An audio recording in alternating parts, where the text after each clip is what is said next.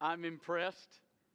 Nice crowd for this kind of day. I got all sorts of texts wondering if we were going to have service, and so I texted a preacher friend in town who's at a church with similar size and repute of ours. So I'm not going to tell you who it was, but I texted him this morning and said, Hey, you guys having service? We are. He texted me back and he said, Yeah. Second thing he said, praying for you right now. And the third thing he said was, But if I didn't have to preach, I'd stay home in bed. So, uh, just love an honest guy. Turn to First Timothy. That's where we are. We're walking through. Uh, we're walking through this book. A few years ago, when the Shack first came out in book form, and I'm just going to encourage you: don't go see the movie. The theology is main point may be okay, but so much of it is woeful. But I remember uh, right when it came out, this lady came up to me in the church. She's gone. She's in another state now. And she walked up to me and she said, and she wasn't being teasing. She had that, if you're married, you know that look that your wife has when you're in trouble. And She had that look.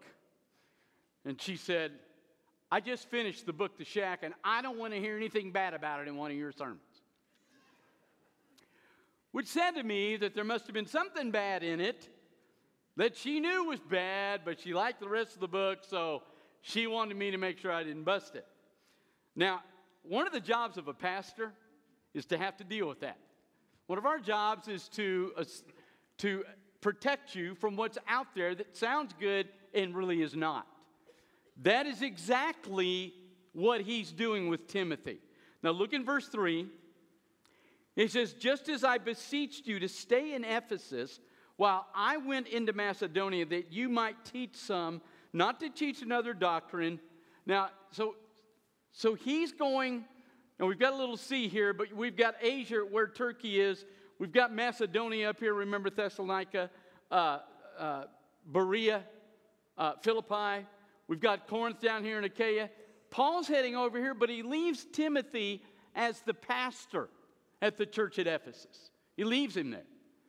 First thing he says to him is, remember, the entire book is really his instruction to Timothy as he pastors the church and what he ought to do and how he ought to pastor and how that's going to involve things. Now, so he says, here's first thing I want you to do, first thing off the bat. There are some, now listen to what he says because this is important. Now, there are, let me walk through and then I'll come back. Listen to this.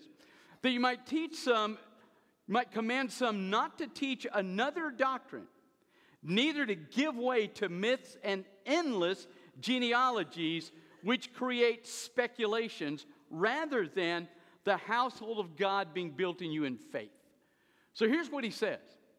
Now, remember at Corinth at the end of the book, we talked about the fact that those guys were coming in and saying, we have a knowledge that Paul doesn't have, and it was probably referring to First John, where the Gnostics were saying that Jesus didn't come in the flesh and that he didn't, if he died on the cross, it was spiritual, it really wasn't physical, which we all understand means I'm not saved if he didn't die physically. So it was a heresy and a dangerous false doctrine.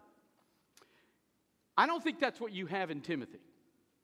Now, some of your translations are going to say false doctrine, but literally the Greek word in verse 3 is that you command some not to teach another doctrine, which results in myths, endless genealogies, and crazy speculations. I don't think he's really talking about in the tone of the book is some really heavy blasphemous heresy. I think there are two ways the enemy pulls us away from Scripture. I think number one, he does give us false doctrines that we believe. But the other thing he does, he gives us this is my best phrase he gives us goofy doctrines. And I think that's what you have here. Endless, all sorts of speculation, endless genealogies. There was a book, and nobody knows exactly what Paul's referencing. Obviously, Timothy does, and the church at Ephesus does. But there was a book out there, it's apocryphal and apocalyptic. It's the book of Jubilees, and it's kind of a commentary that the Jewish people read on Genesis. Now, the problem with this book is it did exactly what he says here. It created crazy stuff. It said, for example, that the angels were created circumcised. And see, what's the phrase? Dumber than dirt. That doesn't even make sense. Jesus said the angels are not, do not marry given in marriage. They don't have that ability, so they're not circumcised. So all of a sudden now you're reading this book, and now you're starting to debate among them. I wonder if the angels are circumcised. And now you're completely away from scriptural teaching. So I think one thing he will do to us, one thing the enemy will do to us, he'll give us doctrines or things that are not necessarily heretical, but that are goofy. When I was in college, uh, and I went to a Baptist school because I didn't know anything about the Bible. I didn't know who came first, Abraham or Moses. So once God called me to preach, I figured it would behoove me to go figure something out about that book. So I went to college, and one of the things that happened about my sophomore year, this book came out that I read and went nuts over. Every guy in my dorm read it and went nuts over. And there were tons of books that followed it that we all went nuts over for about six months a year. And the book was The Late Great Planet Earth by Hal Lindsey. It was a book about the second coming of Christ, which is in the scripture, clearly. Daniel, Revelation, Ezekiel, there are all sorts of passages about second coming of Christ, Second Thessalonians, all sorts of passages. Absolutely true. But this book got me just going crazy. And in the book, Hal has figured out things nobody else has figured out. Gog and Magog are Russia, he's absolutely sure. Bible talks about uh, the weapons of the, of the Antichrist being burned up. He went into this thing, they discovered certain metals and the weapons, and they're going to burn differently. Revelation 9, 10 talk about the locusts. He pointed out, and the locusts have men's faces. He said those are helicopters. And so pretty soon, you're getting up in all these crazy speculative things, exactly what he's talking about. And here's what happened to me. And I didn't know this verse, but I got heavy into this stuff for about six months and I couldn't let it go. I read every book, I had all my charts, I had everything down. I knew when he was coming back. And so, and again, I didn't know this verse, but after about six months, and I don't know that I'd use the word epiphany, but after about six months, and all of a sudden dawned on me one day, I kind of looked in the mirror and I thought, you know, I've been studying hard for six to nine months. I'm not praying any better. I don't really know the Bible any better. I'm not really changed any spiritually. And then I kind of came to a point I realized, you know, in all this study, I've kind of lost my connection with the Father. And I think that's what Paul's talking about. I think there are two ways the enemy pulls us away from this one is abject heresy, but the other is he gets us caught up in speculations and goofy stuff. So let's just be real clear here. If it's not in here, don't try to answer the question. Because you wind up in goofy land. You can wind up in heresy land, you wind up in goofy land. Either one pulls you away from the Bible. And look at what he says. First Timothy, he says, I don't want you in these endless genealogies and speculations. Listen to this. But I want the stewardship of God, which is in faith. Now, that Greek word stewardship is literally the Greek word to rule a house. So here's what is supposed to happen in your life. You're not supposed to be caught up. You're not supposed to come to Scripture and wind up in all these goofy speculations. When you finish with the Scripture, God should be able to be increasing the work of his house in your life. Now, with all of us in this room, that means two things. There are two things God's doing to build a house in your life. Two things that his kingdom's operating on. Here they are. Number one, every one of us, he is trying to conform us to the image of Jesus Christ. So he's trying to get every one of us to walk, look, and smell and act like Jesus Christ. There's the first thing. Second thing is this every one of us in this room has a plan from Almighty God. It may be Yemen, it may be London, it may be here, it may be a preacher, it may be a missionary, it may be a business worker, it may be a teacher. There are all sorts of things. But he's trying to work his plan out in your life in two ways conforming you to the image of Christ and then putting you where he has for you so that the image of Christ impacts the people that you run into in your calling. Those two things. That's what that Greek word means. God's trying to do that. And if I get caught up in heresy or goofy, Christ is not formed in me, and I don't impact the people around me. So there are two things here. God wants to take the word move the goofy, move the heresy, get you locked down here so that he forms himself in you, and then wherever he plants you, you impact the people around you. Real simple. You say, well, how do I know whether or not the word is doing that? All right, here we go. Verse 5. The end of teaching. Now, literally, here's the Greek the end of teaching. In other words, the aim, the purpose, the absolute reason why you go to the scripture or why I teach it. The purpose. Now, listen to what he says. The purpose of teaching, and he's going to give you this. Now, watch this. Here's the first thing. The end result, the purpose of teaching is love out of a clean heart. Now, here's the first thing that happens. Okay? If I really get into that scripture, I don't get goofy, I don't get heretical. I get into the scripture, see what it says. It will do two things. It will point out to me where I'm not living out of God's character, and it will show me where I am. So it will, in time, direct my heart and it will clean it up. Not perfect, none of us is perfect, but it will direct your heart toward being clean. And then what happens is the clean, now listen, the cleaner my heart gets, the more I fall in love with Jesus.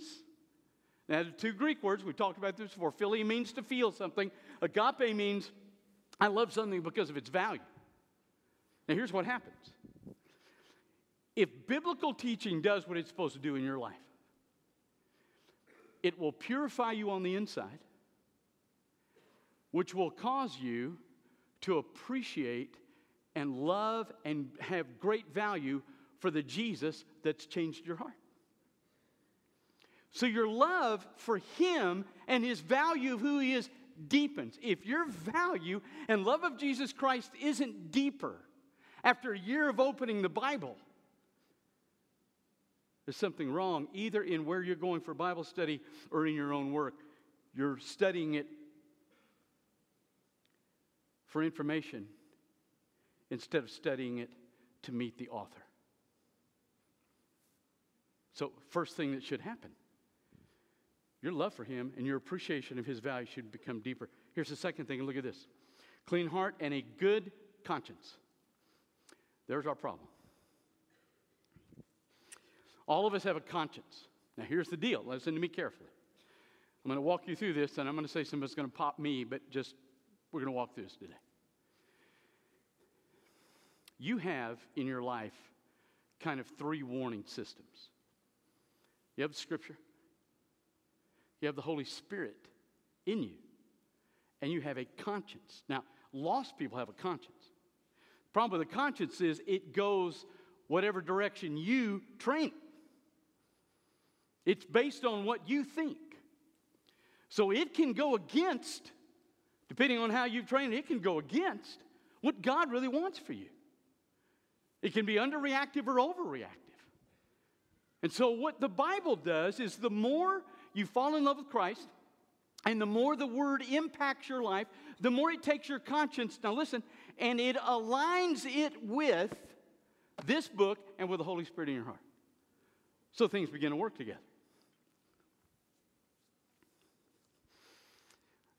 Uh, I, I uh, we have here at Central now a thing called, one of the best things we do all year, daddy daughter, what's the next word? Dance. Okay. If we had used that word here 15 years ago, I'd be the pastor at First Baptist Hearne.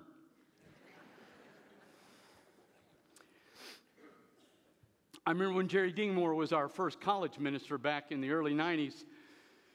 And uh, he said, Listen, I'm going to take the college students out and we're going to we're going to do country western dancing. I said, Oh, no, no.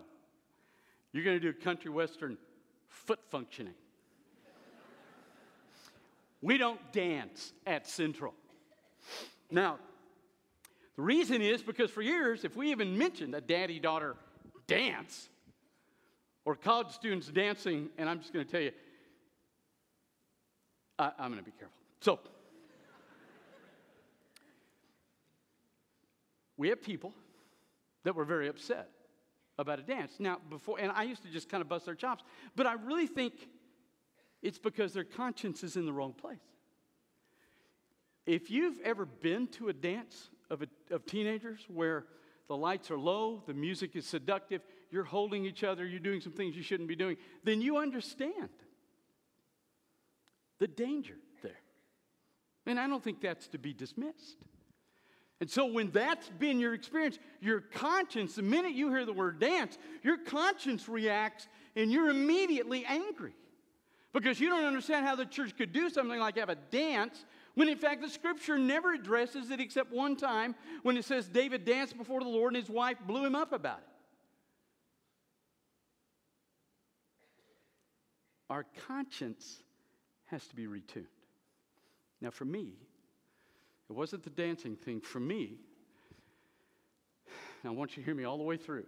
On both sides, we're going to have people here, so hear me all the way through. Don't tune me out. Don't do the Baptist thing. My conscience was in the wrong place in regard to alcohol. Now, I can immediately see you going, What's he going to say?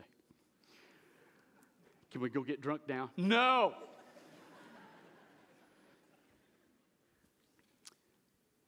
but I grew up with a Baptist ideology that if you took any alcohol that you were not right with God. So let me just my conscience was controlled by that. Now, I don't drink today. I will not drink. There are three reasons, one of which doesn't count anymore, but the other two still do. My first reason I don't drink is I'm a pastor. We have people in this room today that are struggling with alcohol. I don't want them to see me with alcohol in my hand and they think, well, if he can do it, I can do it. I don't want to be a stumbling block and a cause of damage to them, particularly as a pastor. So I don't drink, not going to drink. Number two, I know my personality. I have an addictive personality. I'm on a deer lease with the president of Blue Bell, and I don't drink Blue Bell, or drink it, whatever it is. This is how I know you're in trouble.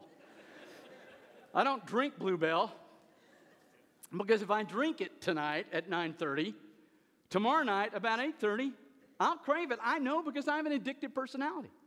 We love Blue Bloods. Uh, great show. But every night they get home, buddy, they're popping a little thing of scotch. If I did that, one little thing of scotch tonight, I'd need two tomorrow night, through the next night, and I guarantee you there'd be a point where I'm not controlling the alcohol, it's in control of me. So that's the second reason. The third reason I didn't drink growing up, especially as a young pastor, is kids in the home. One of the things my kids told me when they left home, they said, You know, Dad, if you had touched alcohol, we would have done it in high school. I don't want my kids not knowing how to handle it get behind a car and kill somebody. You say, well, that's being extreme. Let me tell you something. I can't tell you how many people I've buried dead because somebody drunk behind the wheel of a car. So, those three reasons. Now, the problem is that the Bible doesn't say you can't drink. Matter of fact, when we get in chapter 2 of Timothy, he's going to say to me and he's going to say to the deacons, uh, don't give yourself too much wine. In other words, you can. You can't do much. For us, we're going to say uh, sip. So, at any rate, but the Bible doesn't say you can't. And I had a conscience that was based on Baptist ideology instead of the truth of Scripture. And when I ran into people that had alcohol, my first thought was, man, you are not spiritual or you wouldn't have that in your hand. I have a brother in law and sister in law that love Jesus, are two of the godliest people I know, and they have a glass of wine every night for supper. So my conscience was tuned to Baptist ideology instead of Scripture. So that's where I am, and I had to kind of walk my way back. And so as I've studied the Scripture and really looked at it, it's turned my conscience back. I still wouldn't do it with my kids in the house. I think it's a wisdom question. But I, my conscience had made it a moral question when I think the Bible addresses it as a wisdom issue. So, second thing the word's going to do is take your conscience and it's going to turn it around where it matches not what you've known all your life growing up, but it's going to match what the scripture says and what the Holy Spirit reveals to you. So if I walk up to you and got a beer in your hand, don't do what most people do. I walk up, they got the beer, and they go, Brother Chris, so good to see you. Like, I don't know you have a beer? You're sitting there going, Yeah, yeah, yeah, I'll be in church Sunday. Yeah, man, love your sermon. Boy, great stuff. Yeah. Good to see you. Don't do that. I'm not going to pass judgment on you. My conscience has been re altered. I'm embarrassed to have to say that, but it's a fact. Third thing, look at this. And a faith without hypocrisy. That is one of my favorite Greek words in the New Testament. Hypocrites. To judge under. That's the literal Greek word. Weird word, but here's what it means. In the old days, the Roman Empire and the Greeks, they, uh, they had plays and they had actors. They didn't have the large number of actors we have today, and you really weren't much of a celebrity. So, because they didn't have many actors, everybody had to play more than one part. So, here's what they would do they had masks, different masks. You would take the mask, whether you're playing a woman, playing a man, you would take the mask, you would come out with the mask on that would represent the particular character in the play. You would change your gestures and your voice and your speech inflection to match the mask that you were wearing over your face. And these actors were called hypocrites because they were wearing a mask. The third thing that the Word of God should do in your life, it should bring you to a point let me put this in terms that we all get. That if you're alone in a motel room in another city Friday night at 10:30, you ought to be the same person you are sitting in that chair right now. And I get it. We all put on the put on the mask when we come Sunday morning, particularly if you came in the same car. Because nine times out of ten, you had a fight. You're mad at the kids, you're mad at each other. I told you my wife and I solved that we come in different vehicles. There's no point asking the Holy Spirit to do anything about it because that, you're stuck. So we all have bad things. I get that. But we come here singing to a Savior. We come here listening to truth about a Savior because we are saying by being in this building, we're in love with Him. Now, when you get out of here, it doesn't mean you're not going to sin, you're not going to fail, you're not going to be perfect, but I will tell you, you should at least have the same dynamic in your soul Friday night as you do Sunday morning at 940. And the Word of God should do that. So you don't want to get caught on all this goofy theology or heretical theology. That book should make you love Him more fix your conscience, and take off the mask. If you go to a Bible study for a year, I'll put it in these terms. If you go to a church for a year, and those three things don't happen to you, then I'd get out of the Bible study, I'd get out of the church, or I'd look in the mirror and say, What is wrong with me that your word has not changed me? For an entire year in college, six months to a year, his word didn't change me because I was caught up in the goofy. You don't read this, and it's the most dangerous job for preachers. The most dangerous thing in a pastor's life, and this is why we burn out. This is why guys burn after four or five years. We can come to a place as pastors where we read this to give you information, but we're no longer reading it to meet with the author. And that's dangerous.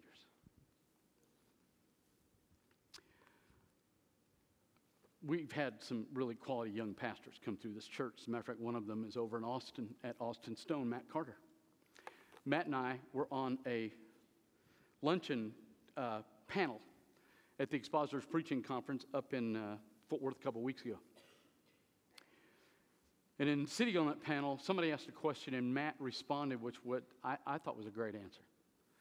They asked about hiring staff. What do you look for? What do you think?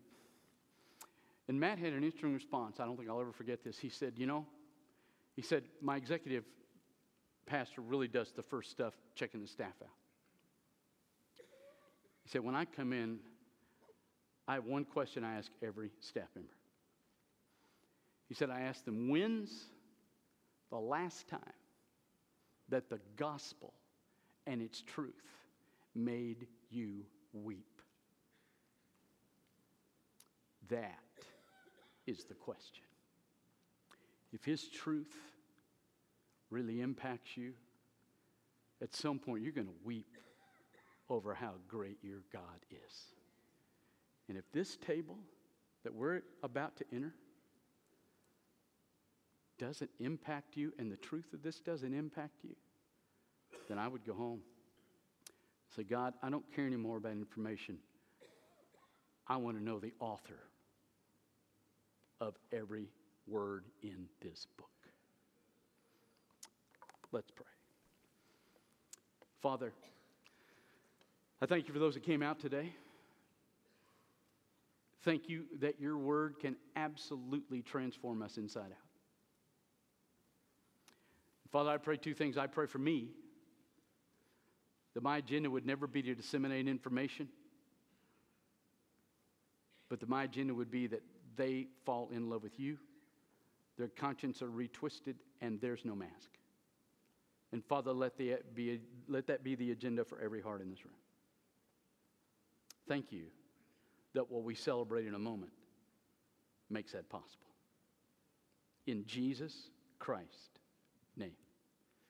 With heads bowed and your eyes closed. None of that has, can't have any impact on you until you meet Jesus Christ.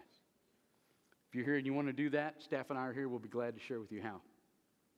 If you have something you need to pray about before you come to this table, we're here at the front. We'll be glad to share with you. And if God's calling you to be a part of this fellowship, as He speaks to your heart this morning, you come.